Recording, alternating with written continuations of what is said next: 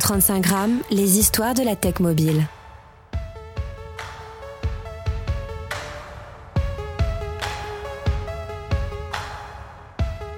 135 grammes, ce sont les histoires et les conversations de la tech mobile. Je suis Christophe Romeilly, bienvenue dans le dernier épisode de la saison 4. Nous allons remonter le temps pour vous parler du SMS qui vient de fêter ses 30 ans. L'histoire est ponctuée, vous verrez, de témoignages, d'anecdotes, y compris de l'ingénieur qui a envoyé le premier SMS le 3 décembre 1992. Nous revenons aussi en accéléré sur sa création, les impacts qu'il a eus sur trois décennies. C'est un véritable phénomène qui est massif et mondial.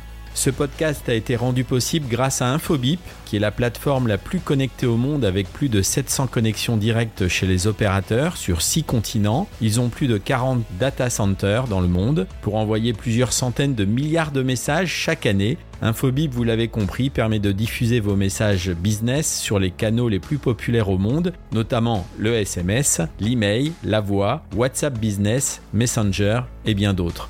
Pour célébrer les 30 ans du SMS, ils ont réalisé une vidéo qui raconte leur début et qui interroge Naï Papworth, l'ingénieur qui a envoyé le premier SMS. Voici un extrait. Larson. We are here today for a pretty significant milestone in the way we communicate, the 30th anniversary of the first SMS message. I'm Neil Papworth, and I'm the person responsible for sending the world's first text message. And the first text message you sent was Merry Christmas. Neil and I share something in common. Neil first world text message was Merry Christmas, sent in 1992. Ten years later, back in 2002, Infobip was born like a Christmas message, which was sent to the local community.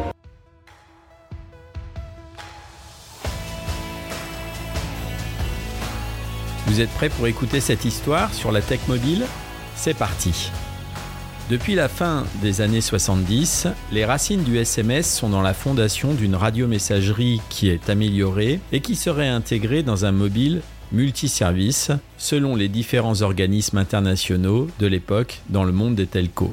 L'idée d'un réseau unique supportant plusieurs services, paroles, textes, données, est dans le démarrage du GSM à la fin des années 82, le premier réseau mobile 2G créé en Europe qui s'étendra partout dans le monde utilisant la fréquence 900 MHz. L'idée d'une messagerie bidirectionnelle voit le jour en octobre 84.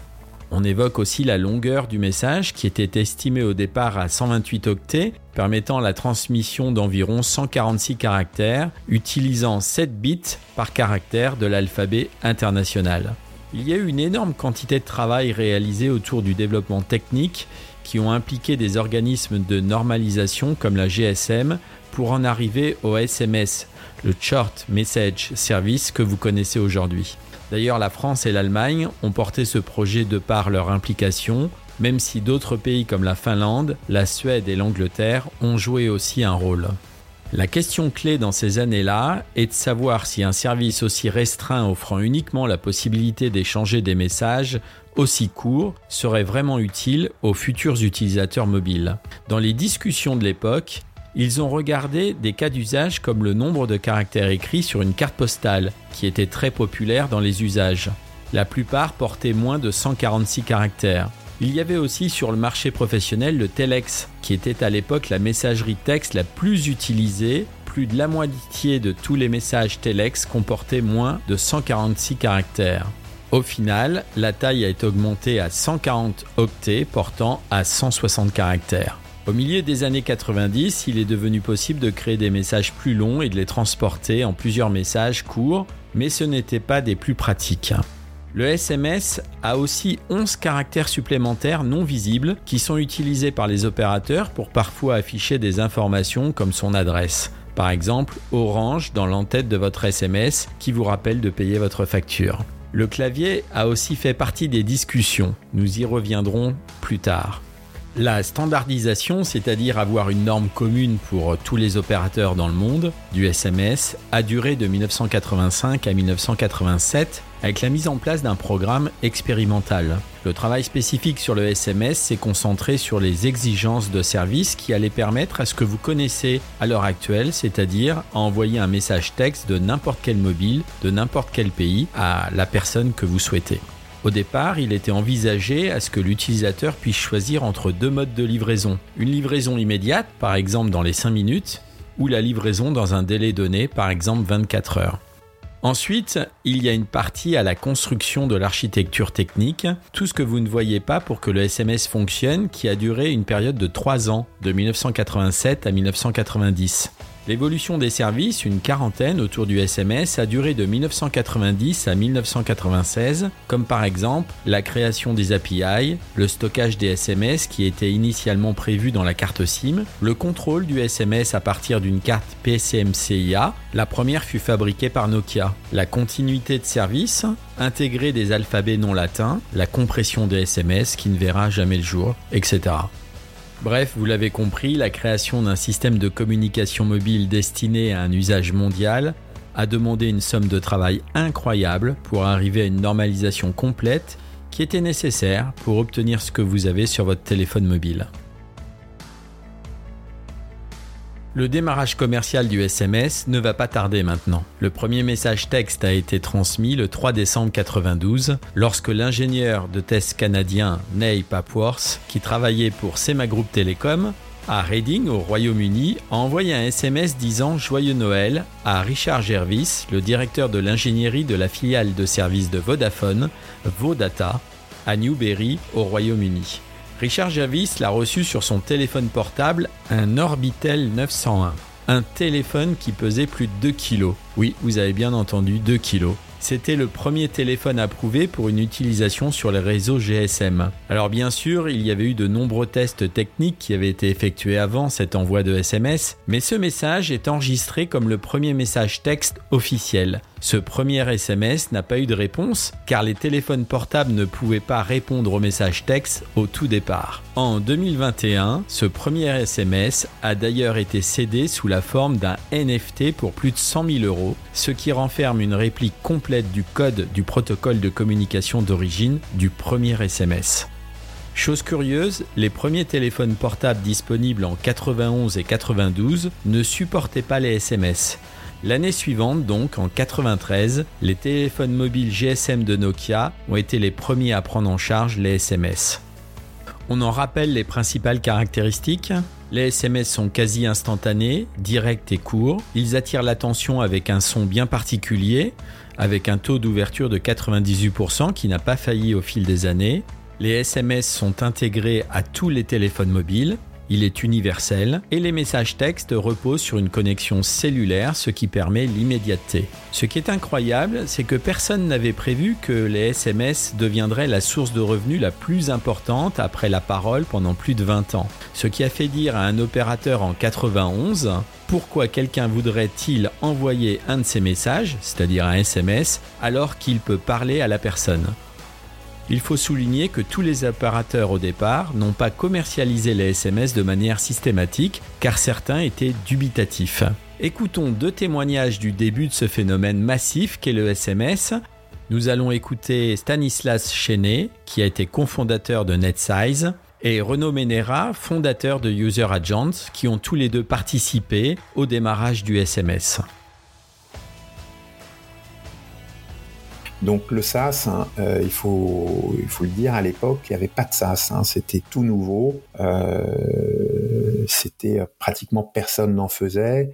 il n'y avait pas encore Salesforce. on était vraiment au début, début, début de Salesforce aux US. C'était vraiment, pour montrer, c'était, c'était les, balbutiements. Et, donc, on a commencé à déployer un réseau pour envoyer des SMS avec les opérateurs français et avec euh, tous les opérateurs qui voulaient bien qu'on se connecte, euh, sachant que c'est très très rapidement, on a été vers les opérateurs d'autres pays européens. Euh, parce qu'on s'est rendu compte que la France c'était un pays euh, qui allait être lent euh, sur le SMS et derrière sur le premium SMS mais sur le SMS ça a été voilà c'était il n'y avait pas une volonté euh, vraiment forte de déployer. Ça veut pas dire qu'il n'y avait pas de volonté du tout, mais c'était nouveau. Euh, euh, et je, rapporte toujours cette conversation amusante avec un des responsables de tout, de tout, ce qui, ce qui allait devenir kiosque, qui me dit à l'époque, oui, mais vous comprenez, nous, pour nous, c'est fini en fait. Il y a le WAP qui arrive, le SMS, c'est un truc du passé. Donc je passe sur le fait que pendant des années, les opérateurs ont vécu de la vache à lait SMS, euh, mais euh, voilà, c'était un truc, euh, c'était un truc qui était vu comme complètement, complètement passé, et ça s'exprime dans autre chose. Quand on a notre réseau a commencé à se déployer, on, on a commencé à le superviser 24/24, hein, y compris Noël, jour de l'an, etc. Et truc amusant qui s'est produit, c'est que pendant au moins deux ans, euh, tout début des années 2000, euh, en fait, c'est nous qui disions aux opérateurs mobiles quand leur centre SMS tombait, parce que les SMSC n'étaient pas euh, supervisés. Euh, c'était un équipement qui était vu comme euh, bah, voilà, il était là, les gens s'en servaient, mais enfin bon. Sauf que évidemment, personne ne voyait non plus que euh, de plus en plus de gens s'envoyaient des messages pour le jour de l'an euh, et autres, et que les volumes allaient croissant. Euh, et qu'évidemment, bah, une machine dont le volume euh, va croissant, forcément un jour elle plante. Euh, et donc, comme nous on supervisait, on voyait le plantage, hein, et donc on les appelait en leur disant, bah là, il faudrait peut-être que quelqu'un euh, aille rebooter la machine. Euh, bon, je, je caricature la démarche bien sûr, mais aille rebooter la machine pour que pour que ça passe. Voilà. Mais mais le démarrage a été c'était amusant. Puis après, bon, pareil en volume, on gérait quelques SMS par euh, pas par minute, mais pas loin. C'était vraiment très faible comme volume. Et, euh, et en 2010, c'était, on gérait euh, des milliers de SMS par seconde. Hein. C'était, ça n'avait, on avait, c'était complètement délirant. Enfin, en 10 ans, le, le, le basculement et avec une techno qui est finalement toujours utilisée pour plein de choses. Donc voilà, c'est, c'est,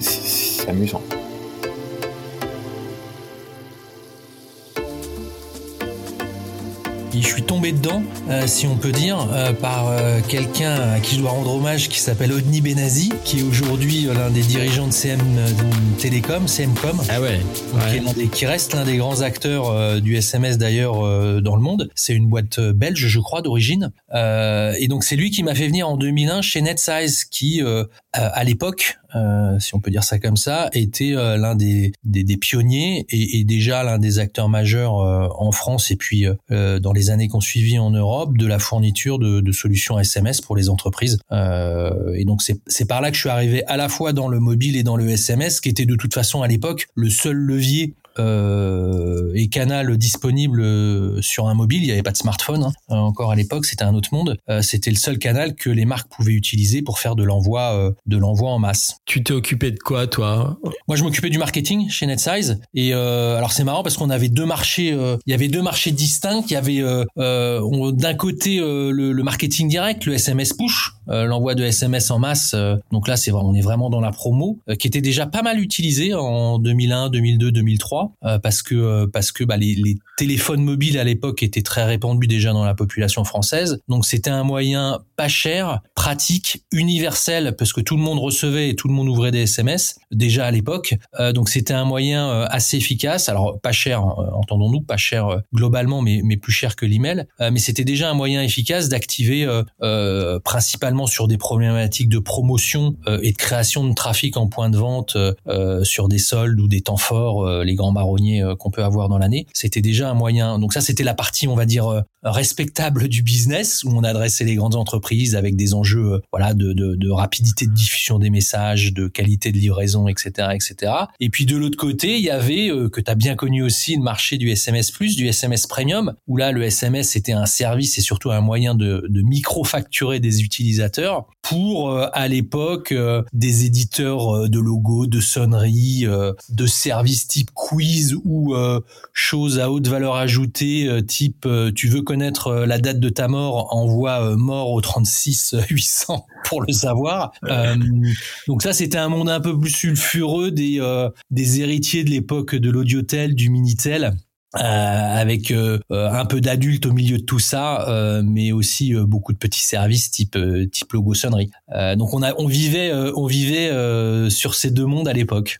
Tu te rappelles de, des, des premières campagnes SMS chez NetSize oui, alors j'en ai pas précisément, mais je me rappelle que c'est l'époque aussi de l'arrivée de la télé-réalité avec le Loft qui doit être, je crois, c'est 2001, 2002 euh, à peu près. Euh, donc nous, on a travaillé avec euh, évidemment les télés et aussi les magazines, notamment les podiums, les hockey qui adressaient les ados. Et, et, donc on a vu arriver des acteurs cette fois-ci un peu plus respectables entre guillemets, comme Jamba qui était une boîte allemande qui a connu son moment de gloire à l'époque avec un, tube qui s'appelait Crazy Frog qui était une sonnerie avec un petit personnage, euh, une grenouille en forme de personnage qui a, qui a cartonné à l'époque. Il y avait Z euh, qui était une, grosse boîte espagnole et puis il y avait euh, Selfish en France que tu connais bien, qui est une boîte fondée par Fabrice Sergent qui avait monté Club Internet et qui bah, par la suite était pilotée par par Nicolas Duep et aujourd'hui ça s'appelle Alchimie et ça fait du contenu plutôt pour les chaînes OTT, les chaînes satellites et câbles. Euh, ça s'est transformé puisque évidemment c'est ce type de service avec l'arrivée des, smartphones qui a quasiment disparu. Est-ce que tu penses que au cours des, années là qui sont passées, puisqu'on fête les, les 30 ans cette année du SMS, est-ce que le SMS a, été à la hauteur de sa promesse, étant donné que c'était un message au départ de 140 caractères et, euh, et le gros avantage de ce message, qui n'a pas été reproduit d'ailleurs par aucun des services existants, c'est qu'il est multi-opérateur et multiplateforme. Hmm. Ben moi je pense que ouais ce, ce, côté universel et cette simplicité euh, en fait lui ça lui fait traverser les époques euh, parce que il y a eu euh, on a essayé évidemment euh, c'est un peu comme Twitter à un moment tu te dis ouais ça, ça, le truc a ses limites je vais passer à 300 caractères je vais mettre du, du, du des liens internet je vais mettre du multimédia euh, je vais en faire un, un, un vrai canal euh, un peu plus riche. Et finalement, euh, bah, 20 ans après, euh, pour me pour mes premiers usages, ce qui fonctionne, c'est encore le SMS de 160 caractères qui, qui, a, qui, a, pas mal évolué dans le type de service qu'on met derrière. Mais cette simplicité, elle a elle a fait que le SMS a tenu sa promesse et que même après l'arrivée des smartphones, même après la disparition totale de tous ces services dont on a parlé, et c'est pas plus mal quelque part pour certains, bah aujourd'hui le SMS il est encore là avec avec de la croissance euh, que tu t'en sers plus pour effectivement euh, télécharger un logo ou connaître la date de ta mort ou de ton mariage, mais que tu t'en sers euh, pour de la double authentification bancaire, que tu t'en sers pour faire des dons, que tu t'en sers pour du serviciel pour suivre ta livraison et, de manière toujours hyper simple et, et, du coup extrêmement efficace. Donc moi je trouve que cette simplicité a fait que ça a tenu sa promesse et que tout ce qu'on a essayé de mettre autour, à commencer par le MMS, a jamais, a jamais vraiment décollé. Exact. Ah oui, le MMS, c'était euh, c'était une grande promesse, mais ça a été un flop au final. Ouais, ouais, pas interopérable. Euh, tu savais jamais sur quel terminal ça arrivait, ça arrivait pas. Euh, ça te coûtait cher. si ton ton image faisait, bah, je crois qu'à l'époque c'était 30 kilooctets, euh, c'était 35 centimes. Si c'était 50 kilooctets, c'était 50 centimes le message. Tu vois, c'était un, un, enfer à mettre en place et donc ça a jamais ça a jamais décollé. Là, on a le RCS qui arrive, mais qui arrive depuis plusieurs années euh, maintenant euh, et qu'on voit pas encore émerger. Euh, mais le SMS, lui, classique 160 caractères, maintenant, bah, il est toujours là et, et il fonctionne toujours aussi bien. Et donc, euh, par rapport à ce que tu as dit, tu penses que les, les, les années qui vont venir vont, vont, faire en sorte que le SMS va vivre correctement, puisque euh, en fait, les, les cas d'usage sont, euh, enfin, on peut en faire autant qu'on veut, quoi, en fait. Exactement. Et puis, l'industrie s'est un peu structurée derrière, c'est-à-dire qu'il y a eu de, de la concentration, de l'agrégation, et qu'aujourd'hui, le le, SMS est un canal totalement plugué aux grosses solutions euh, CRM type Adobe euh, qui porte une intelligence pour du contact client ou prospect euh, en gérant le multicanal et, et des règles métiers de j'envoie un email, je relance par SMS, le client a, la pou a, une application, je sais que je peux aussi appuyer la push. Donc il est vraiment intégré dans de, ce qu'on appelle le marketing automation comme un canal qui a un certain nombre d'avantages, encore une fois son universalité et son temps, la capacité de, réaction des utilisateurs qui généralement dans les 10 minutes qui suivent pour 90% ouvrent le message. Tout ça font qu'il a une place qui est maintenant bien ancrée plutôt en complémentarité d'autres choses qui, qui sont arrivées ou qui étaient là avant, comme l'email. La push est arrivée après sur les apps. Il est au milieu de tout ça, il a trouvé sa place et, euh, et il y est pour longtemps. Euh, et aussi euh, sur la partie authentification, même arrivé, même après l'arrivée du 3D Secure in-app, il a toujours sa place sur sur ce type d'usage. Absolument. Alors, il y a, y a, un truc euh, pour ceux qui vont nous écouter là dans, dans ce podcast qui sera dédié au, au SMS. Peut-être que certains ont reçu euh, euh, de la part de NetSize un guide, un fameux guide que toi chaque année tu mettais euh, en, en forme avec tes équipes euh, et qui permettait d'avoir l'état de l'art en fait sur et les technologies mobiles, mais aussi sur l'impact qu'il y avait sur les entreprises et la société. Aujourd'hui, tu dirais quoi en regardant, je sais pas combien d'éditions il y a eu, 15, 15, 16. Tu sais la, le dernier numéro de cette édition? Non, non parce que quand j'ai quitté User en 2008, euh, j'ai quitté NetSize en 2008 pour monter User. Euh, il a été édité par les équipes après, donc je sais pas quand est-ce qu'il s'est arrêté. Moi, j'en ai fait, j'ai fait de le premier en 2002 jusqu'en 2008. Euh, je sais pas combien de temps il a duré, mais ouais, c'était un, un. Je me souviens du le premier édito, c'était Dieu et le monde en 160 caractères. programme qu'on avait écrit avec Philippe Bornstein à l'époque que tu connais aussi euh, oui. Euh, bien et qui est toujours dans l'industrie aussi. Euh, et ouais, c'était un c'était un vrai euh, le vrai premier guide référent autour du, SMS et du SMS premium aussi parce qu'il y avait quand même une grosse complexité. C'était un monde hyper fragmenté puisque il faut se connecter à chaque opérateur, que ce soit pour faire du marketing direct en push ou du premium. Chaque opérateur a son prix de vente avec sa devise. Sur le premium, son niveau de reversement avec des paliers. Donc c'est un c'est un enfer de compréhension avec des règles pour. Euh, C'était un peu technique et il y a, y les dinosaures qui se rappelleront de ça. Les SMS MO, les SMS MT Premium. Donc je suis facturé quand j'envoie en tant qu'utilisateur le SMS ou je suis facturé à la réception du SMS. C'était quand même un bordel, faut le dire, euh, euh, pour s'y retrouver et pour les boîtes qui voulaient monter des modèles économiques là-dessus, parce qu'on y, on y viendra, c'est la fin de l'histoire et c'est une drôle d'anecdote d'ailleurs euh, que j'ai eu avec NetSize là-dessus. Mais c'était un, quand tu voulais monter une boîte euh, pour faire de la facturation opérateur à niveau international, c'était un, c'était un enfer quoi. Aujourd'hui, euh, Internet a tout simplifié euh, sur les paiements en ligne, mais à l'époque le micro-paiement euh, sur facture opérateur était très complexe. Donc il fallait des guides pour essayer de, de, de défricher un peu tout ça pour pour les éditeurs et faire que que, que NetSize ait du business derrière. Je trouve que tu le fait, le mobile a bouffé le web, mais en même temps, euh, le web a bouffé les télécoms. Et, et moi, je l'ai vécu au moment où j'ai quitté NetSize. On est, on, et je te parlerai de, de, Nokia et de, de Dovi parce que c'est c'est vraiment ce shift qu'on a qu'on qu a vu. Mais le, le les télécoms se sont fait bouffer par Internet, par les acteurs de d'internet.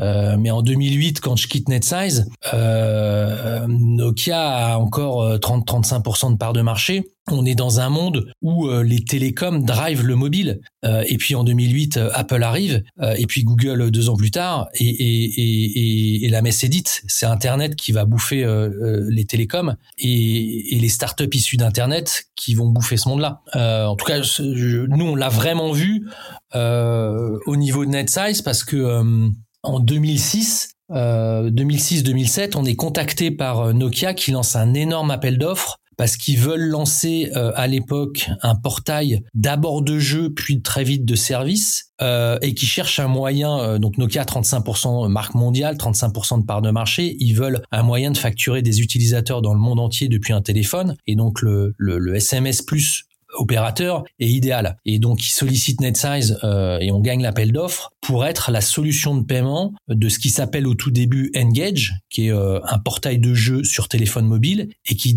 très vite devient euh, Lovistore, qui est un portail d'applications Symbian euh, géré par Nokia et qui est exactement ce qu'est l'App Store aujourd'hui euh, ou le store de, de, de Google, euh, mais fait par Nokia. Et ça va être un four euh, sans nom pour plein de raisons, euh, pour les terminaux, pour l'interface, pour les services. Oui, voilà, c'est un tout qui a fait que. Ce... Et voilà, et, ouais. et ce, ce, shift il est majeur parce que euh, ils sont ils ont compris le truc, Nokia, ils ont ils sont euh, mais avec leur vision très télécom, ils ont compris ce qui arrive, mais ils n'arrivent pas à l'exécuter sur cette vraiment cette période 2006-2008 et ils fermeront Lovistore, je crois, en 2010 au même moment, tu as l'App Store qui arrive en 2008 euh, avec tout ce qui va autour de l'iPhone, du HTML euh, sur Internet, de des SDK pour faire des vraies applications. Et, et c'est ça qui gagne. Et, et, et avec ça, c'est euh, tout le monde Internet de d'Apple puis de Google qui fait que bah euh, progressivement Nokia va disparaître des radars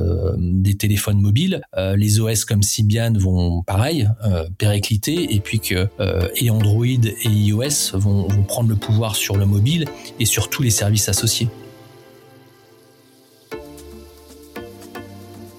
Les usages autour du SMS vont donc s'installer au fil des années. En 1995, le trafic réseau totalisait à peine 0,4 messages par client et par mois. Ce nombre a finalement grimpé en flèche et en 2010, on estimait que 6 000 milliards de SMS avaient été envoyés, soit une moyenne de plus de 190 000 SMS par seconde.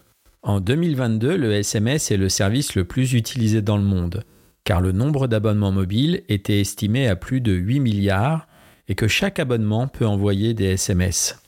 La Chine et l'Inde d'ailleurs sont les pays qui ont le plus de personnes qui envoient ce type de message. Selon l'ARCEP, en France, nous consommons en moyenne 140 SMS par mois. En 2021, 119 milliards de SMS ont été envoyés, soit un peu plus qu'en 2010 et presque deux fois moins qu'en 2016 où la barre des 200 milliards avait été dépassée. Le SMS ou service de messages courts a explosé. En un an, on est passé d'un million à 5 millions de messages. On reçoit aujourd'hui des dizaines de services par SMS, des messages de sa banque, des prévisions météo ou des résultats de sport. Mais ce sont surtout les jeunes qui se sont emparés de cette nouvelle forme de communication. Par exemple, pour écrire demain, on, dit, euh, on écrit un D, un E, un M et un 1, donc euh, pour prendre le moins de place possible. Donc en fait, bah, Donc c'est carrément un autre langage que vous inventez? bah ouais, carrément. ouais. Maintenant, tout le monde s'écrit écrit comme ça, euh, n'importe où quoi. Dans les cahiers de cours, quand on prend des notes, on écrit comme ça. euh. C'est moins cher euh, quand on appelle. Sauf euh, quand on envoie Star Academy, c'est cher ça. Ça, c'est cher. Et qu'est-ce que tu racontes alors dans tes textos Bah, je raconte ma vie en fait. Nouvelle communication, nouveau marché, à 15 centimes d'euros par SMS en moyenne. Et le marché de la transmission de données devrait poursuivre sa croissance avec l'arrivée des nouveaux téléphones portables. On ne peut pas parler du SMS sans parler du clavier et des abréviations qui ont donné naissance à un nouveau langage. L'attrait amusant des SMS utilisant le texte abrégé a été un facteur majeur de son explosion vers la fin des années 90. Il y a eu plusieurs raisons à ce nouveau langage, notamment parce que les mobiles ont embarqué des claviers de plus en plus petits qui ont fait de la saisie de SMS une réelle difficulté. À l'époque du démarrage à l'ère du pré-smartphone, les claviers comportaient des lettres en plus du numéro sur les touches. L'envoi de SMS était donc effectué dans les limites d'un clavier téléphonique alphanumérique, c'est-à-dire le chiffre 2 par exemple représentait les lettres A, B et C. Pour saisir uniquement la lettre C, l'expéditeur devait appuyer trois fois sur la touche 2. Cela s'appelait les textos multitapes ou T9 et c'était frustrant, laborieux et chronophage. Pourtant, cela a fait la réussite de bon nombre de form factors euh, des smartphones, notamment chez BlackBerry. Petit à petit, les abréviations textuelles sont devenues une partie intégrante de la culture en ligne. Aujourd'hui, il existe littéralement des milliers d'abréviations de textes largement utilisées que les gens de tous âges utilisent tout le temps, que la nécessité l'exige ou non. ASI, AZI, VASI, DSL, désolé, JSP, je ne sais pas, TKT, T'inquiète, hein. il y a eu aussi probablement sans le savoir le fait que toute une génération est tombée sur un moyen accessoire de réduire au minimum le nombre de caractères d'un message court et ce faisant, ils ont aussi évité des frais plus élevés. Le prix a été pendant des années d'ailleurs une obsession pour les parents, ce que montre un extrait d'une archive de l'INA en 2003. Écoutez. Pour Lucie, la folie des SMS semble bien douce. Sauf quand tombe la facture, comme une piqûre de rappel. Regarde, regarde. J'ai pas regardé les numéros, j'ai pas regardé la. la- J'ai juste regardé l'addition. Ah ouais. Il y en a pour combien? Euh, il y en a pour euh, 93 euros. Donc euh, voilà, c'est un peu beaucoup. j'y sais. 140 SMS au-dessus du forfait, rien que ça. 40, ça va, hein, j'ai fait. Donc euh, on, a, on a quand même un code, hein, toutes les deux. Toi, toi tu- moi je paye le forfait, toi tu payes la différence. Ouais. On est d'accord Sauf que là t'es ridicule, hein, parce que ça dépasse, c'est complètement stupide. Hein. Ouais, je sais. La messagerie SMS existe depuis des décennies et fait désormais maintenant partie intégrante de notre communication quotidienne. Cependant, alors que l'utilisation d'autres canaux de communication comme la messagerie instantanée et les médias sociaux qui continuent de croître, beaucoup ont remis en question l'avenir du SMS. Malgré cela, le SMS reste un outil puissant et efficace pour les entreprises et les organisations qui cherchent à atteindre leur public. Les SMS restent toujours aussi pertinents. D'ailleurs, selon une étude récente, 98% des messages textes sont lus dans les 3 minutes suivant leur réception. Écoutons deux témoignages sur le sujet du futur du SMS. Julien Ménard, CTO de Digital Virgo, et Vincent Poulain, cofondateur de Partner Solutions. Effectivement, donc moi j'ai démarré ma carrière avec le, SMS. Hein. Mes premiers développements euh, ont été autour du SMS euh, chez Fun Valley. Euh, si je me rappelle bien, à l'époque, mon tout premier développement avait été, alors technique en tout cas, j'entends purement technique, avait été une, des premières plateformes en France en tout cas de d'envoi de SMS en masse, donc un outil de un outil de campagne de SMS tout simplement. Et oui, des anecdotes j'en ai. Alors de mon background qui est technique, évidemment, les anecdotes le sont euh, un petit peu plus. Et J'étais dev à l'époque, euh, euh, et ce qui marque un développeur, euh, c'est surtout les bugs qu'il peut euh, qu'il peut écrire plutôt que, en tout cas moi, c'est ce qui m'a, c'est ce qui me marquait le plus, les bugs qu'il pouvait écrire et les, impacts qu'il pouvait avoir. Je me rappelle notamment euh, d'un client euh, qui avait dû subir une dans un des, des, bouts de code que j'avais écrit une boucle infinie. Donc je te laisse imaginer le résultat, une boucle infinie d'envoi de SMS. Donc le téléphone du de l'utilisateur avait été bloqué pendant plusieurs jours. Euh, euh, c'est-à-dire qu'il recevait toutes les secondes un SMS de notre part. Je, me demande pas le contenu, hein, je me rappelle plus, mais ça devait pas être forcément très très intéressant. Mais c'était des milliers de SMS euh, qu'on n'avait pas pu bloquer euh, au niveau de son opérateur, Orange de mémoire à l'époque. Et, et, donc celle-ci m'a particulièrement marqué.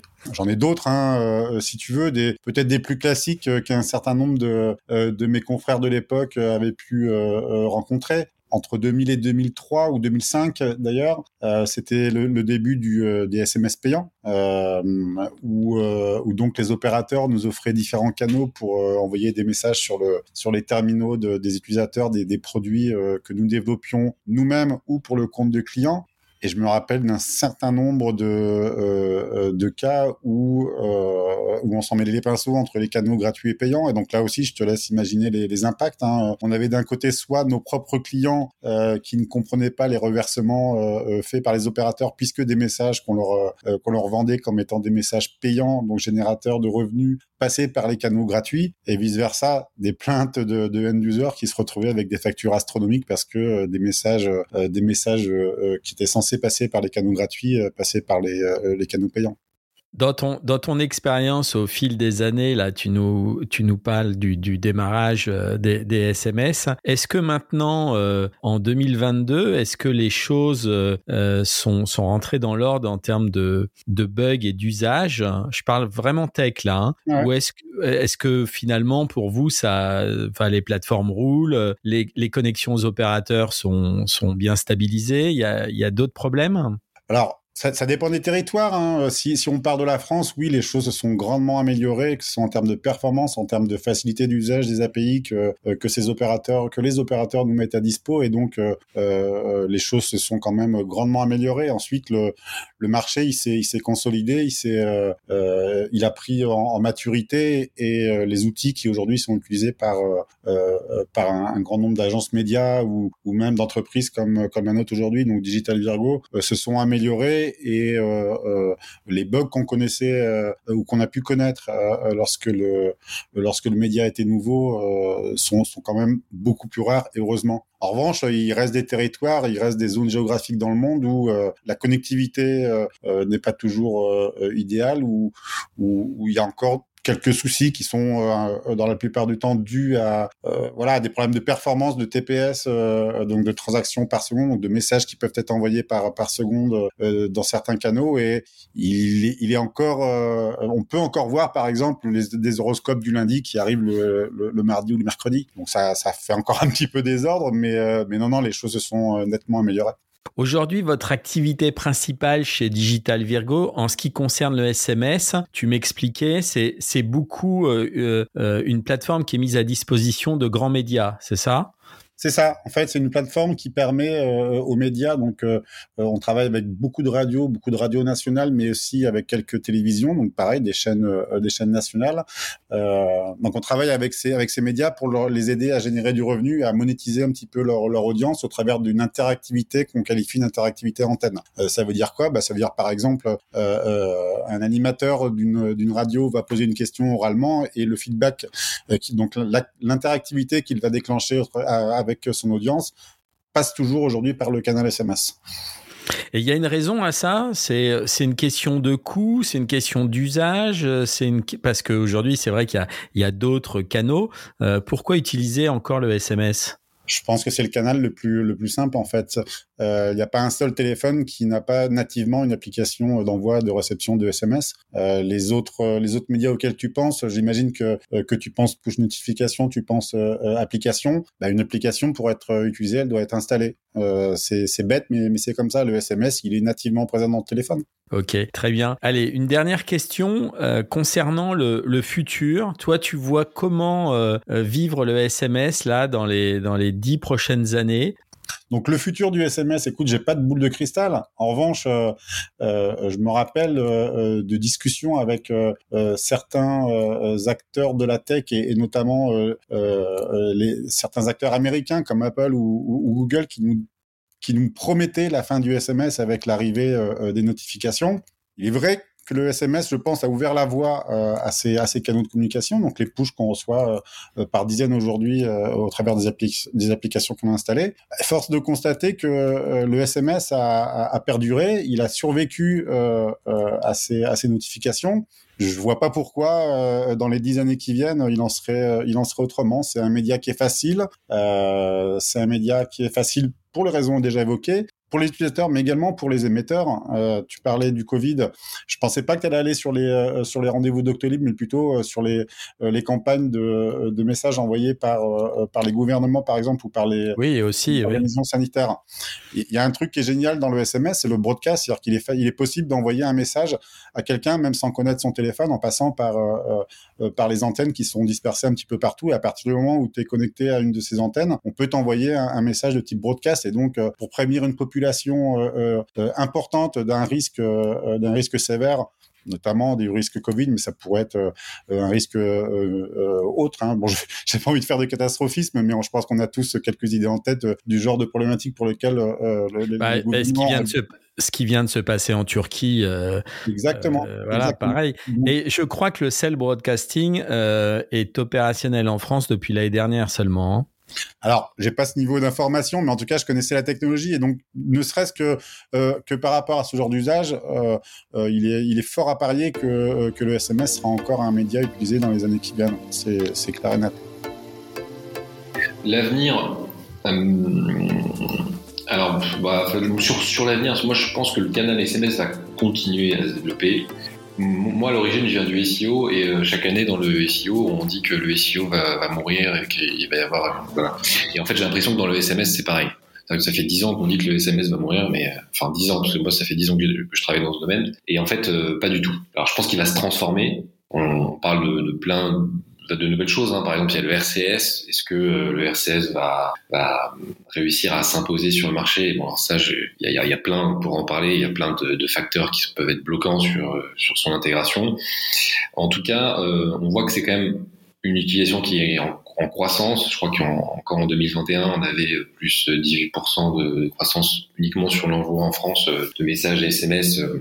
Donc, c'est un canal qui est en croissance et qui est très utilisé et qu'on regarde en fait qu'est-ce qui peut le remplacer, bah, c'est pas forcément le mail, c'est euh, le, push, euh, c'est limité, c'est quand même un canal qui, est assez unique en fait, de par sa simplicité et euh, son, impact. Alors est-ce que je fais le pari que dans le, SMS sera présent encore dans 10 ans? Je, je pense oui. Je pense, je pense qu'il sera présent il aura forcément changé. Là, on voit Béton avec euh, les numéros virtuels, l'ARCEP, qui, qui euh, il y a un changement de législation qui fait que les numéros de 06 et 07 vont, être réservés à la communication interpersonnelle, donc on aura des 09. Maintenant, on avoir des 09 qui, qui pourront envoyer des SMS. Ça, ça ouvre peut-être une nouvelle porte, euh, peut-être une porte qui où il y aura plus sécurisé, qui permettra de nouveaux cas d'usage. Donc je pense que ça va se transformer, mais qui ça permettra euh, que ça soit pérenne dans le temps. Voilà. Et que les, volumes continuent, enfin les, les, cas d'usage continuent à, apparaître un peu sur des nouvelles formes d'utilisation. Aujourd'hui, on nous a dit que WhatsApp euh, allait remplacer le SMS. Ça fait plusieurs années qu'on qu entend ça et c'est pas forcément le cas. Et, c'est aussi un canal assez neutre en fait. Quand je dis neutre, c'est que ça, le SMS, ça appartient pas à une personne ou à un groupe. Donc ça, je pense aussi, c'est une force du SMS. Pour la fin de cet épisode, je vous propose quelques faits et histoires insolites sur le SMS. En 2005, Deepak Sharma est entré dans le Guinness des records pour avoir envoyé le plus de SMS en un seul mois, 182 689. Cela représente environ 6100 messages par jour, 253 par heure, 4,2 par minute, ou un nouveau toutes les 14 secondes environ. Donc au final, il a passé un mois de sa vie à envoyer des SMS, sans autre récompense qu'une facture de 1411 pages, avec un forfait quand même d'SMS illimité. En 2007, c'est un roman de 332 pages qui a été écrit par un auteur finlandais, dans lequel tout le récit consiste en des messages avec leurs réponses, environ 1000 au total, qui regorgent d'erreurs grammaticales et d'abréviations couramment utilisées dans le langage SMS. Il y a eu pendant quelques années un concours de SMS aux US organisé par LG. Le concours demandait aux participants de relever une série de défis comme envoyer des SMS les yeux bandés ou envoyer des SMS tout en traversant une course d'obstacles. En 2009, ce concours de SMS a attiré près de 250 000 candidats. La gagnante cette année-là a remporté 50 000 dollars. Pour conclure, il ne faut pas oublier que l'envoi de SMS et la conduite sont l'un des comportements les plus risqués que les conducteurs peuvent adopter au volant. L'usage du téléphone au volant est formellement interdit et trop souvent banalisé. Pourtant, il multiplie par 3 le risque d'accident, un chiffre qui passe même à 23 en cas de lecture d'un SMS. Selon un organisme d'État, 5 secondes distraites à une vitesse d'environ 90 km/h équivaut à conduire sur toute la longueur d'un terrain de football les yeux fermés. 135 grammes, jeux, tech et match. Voilà, c'est la fin de cet épisode. Merci de l'avoir écouté. J'espère que vous avez découvert et apprécié cette histoire sur le SMS. Toujours difficile de raconter en quelques minutes presque 30 ans d'usage. On retiendra peut-être que le fait d'avoir des services sur nos smartphones nécessite beaucoup de travail en amont, voire plusieurs années d'attention pour le normaliser au niveau mondial. N'hésitez pas à nous envoyer vos commentaires sur les plateformes de podcast. Nous mettrons les liens et vidéos des nombreuses sources dans un post dédié sur servicemobile.fr qui sert à préparer ce podcast. Je vous dis à très bientôt pour une nouvelle saison.